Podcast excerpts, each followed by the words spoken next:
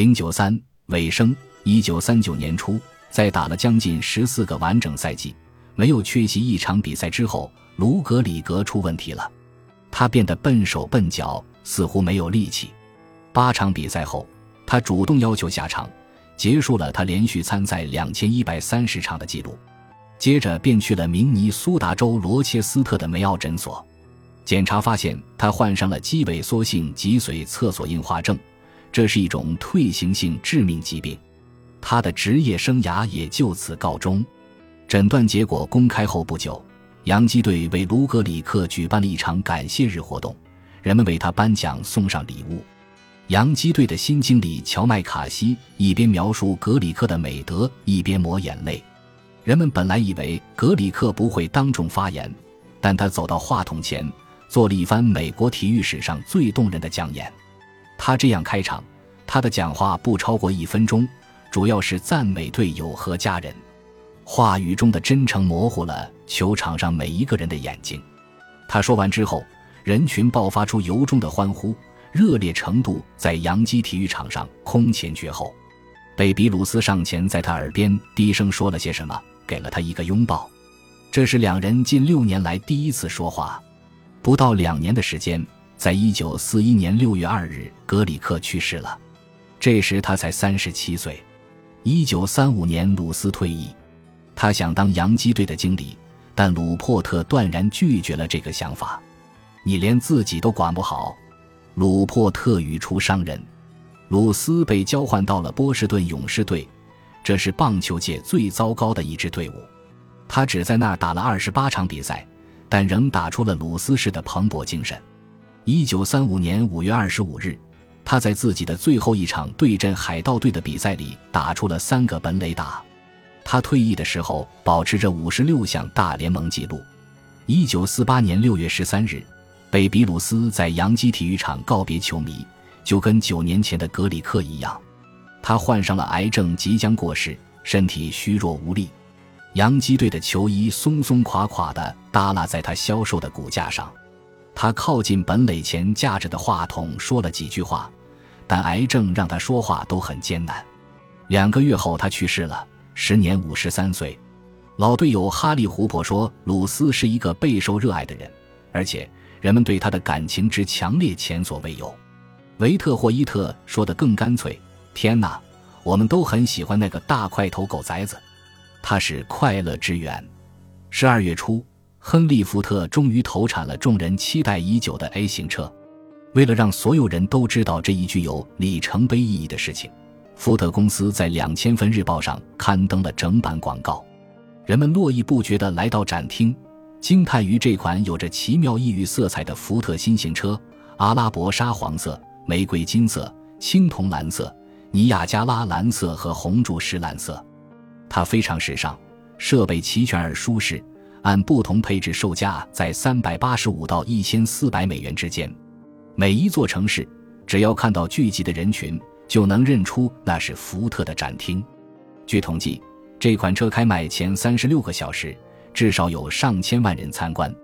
上市后，人们最初的反响非常有利。十二月的前两个星期就预定了大约四十万辆 A 型车，但福特并未告诉心急如焚的买家，如今的产量仅为每天一百辆，所以几个月都没顾客上门的福特经销商，眼下虽然有了许多顾客，却没车能卖。此次转型用心良苦，但损失巨大，最终 A 型车只勉强算得上个小成功。它四年后就停产了，因为。很明显，美国的汽车用户们希望车型每年都换。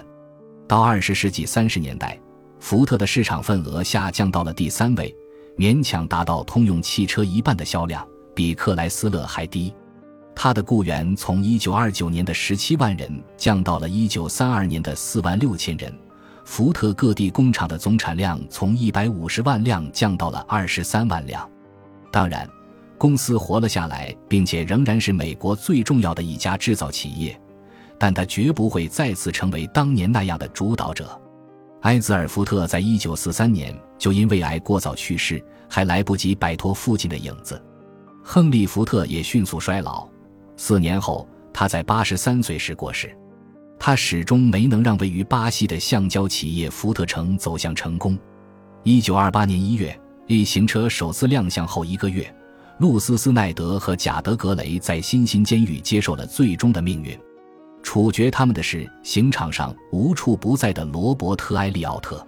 斯奈德太太最先被送上电椅，他的眼睛落到死亡仪器上时，他就差不多垮了。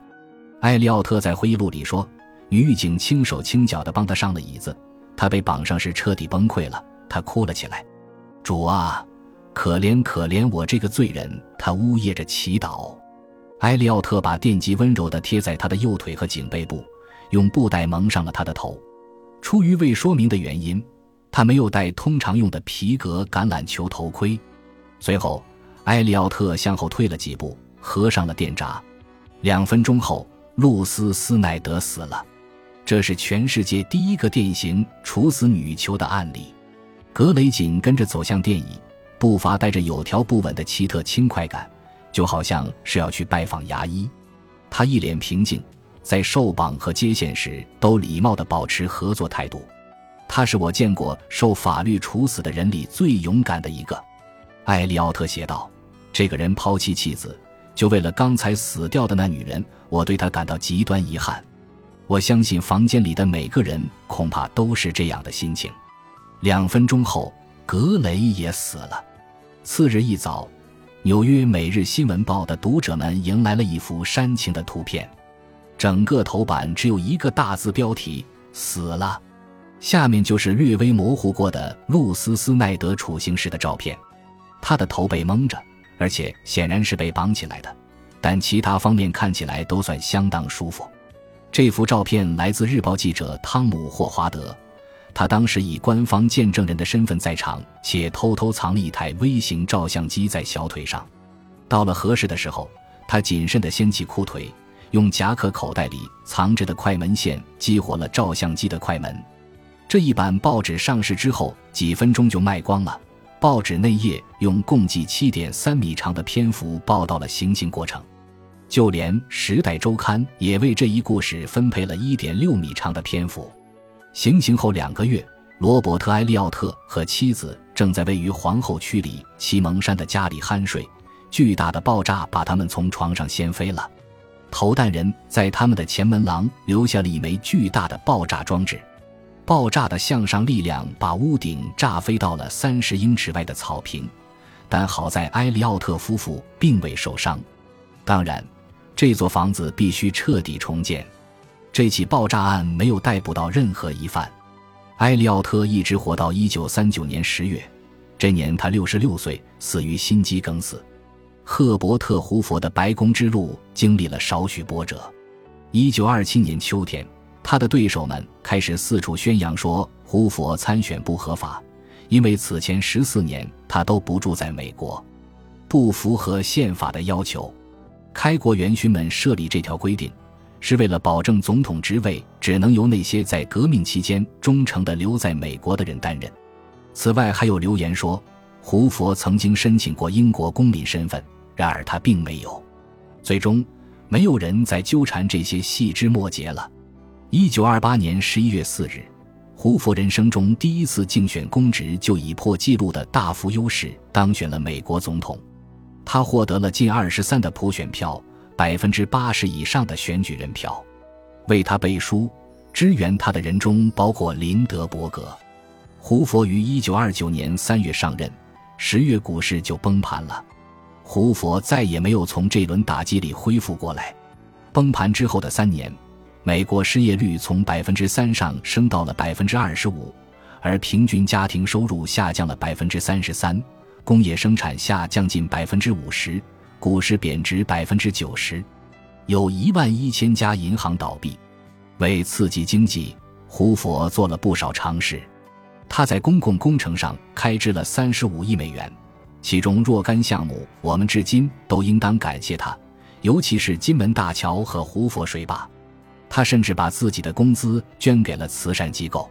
罗斯福总统的一名助手曾坦白说：“其实，整个新政都是以胡佛发起的项目继续扩展罢了。但这一切都无法克服他缺乏讨喜的性格。”一九三一年的棒球世界大赛上，观众对他发出了轰然的嘘声。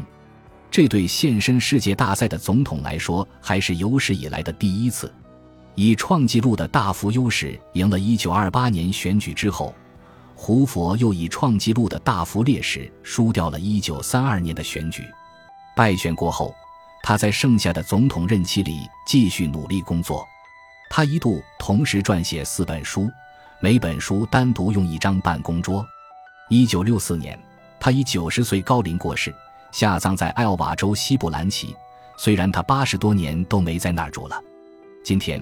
西布兰奇的胡佛总统图书馆下设了一座优秀的博物馆，并收藏了胡佛1927年4月发表著名电视讲话的那台电视机。总统任期结束后，卡尔文·科利兹携妻子格雷斯住进了马萨诸塞州北安普顿一座租来的房子里。他出任纽约人寿保险公司的董事，按时出席在纽约举行的月度董事会，领取五十美元的薪酬外加费用报销。他还写了自传，并同时为报业联合组织撰写专栏稿件。一九三三年刚过完新年，一天下午，他上楼去刮胡子，格雷斯随后发现他倒在浴室里，因心肌梗死过世了。这时他六十岁。应他自己的请求，他的大多数文件在他死后直接销毁了。